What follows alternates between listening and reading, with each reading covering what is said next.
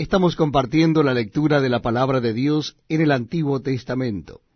Lo estamos haciendo en el libro de Números, y en esta oportunidad nuestra cita bíblica será el capítulo 17. Capítulo 17 de Números. Dice así la palabra de Dios.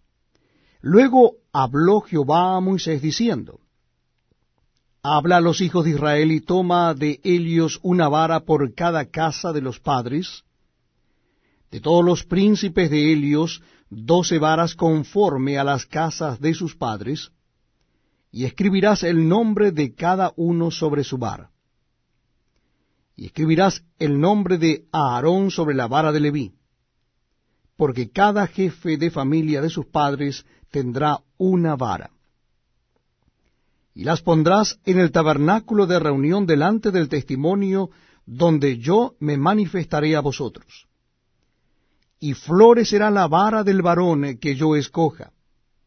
Y haré cesar de delante de mí las quejas de los hijos de Israel con que murmuran contra vosotros.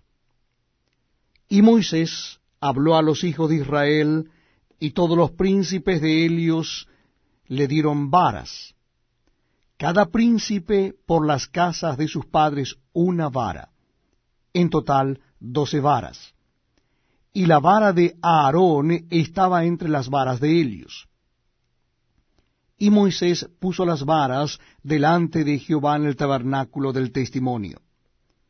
Y aconteció que el día siguiente vino Moisés al tabernáculo del testimonio, y aquí que la vara de Aarón de la casa de Leví había reverdecido, y echado flores, y arrojado renuevos, y producido almendras.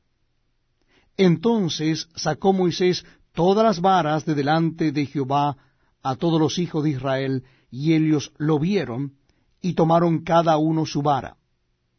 Y Jehová dijo a Moisés, Vuelve la vara de Aarón delante del testimonio para que se guarde por señal a los hijos rebeldes, y harás cesar sus quejas de delante de mí para que no mueran.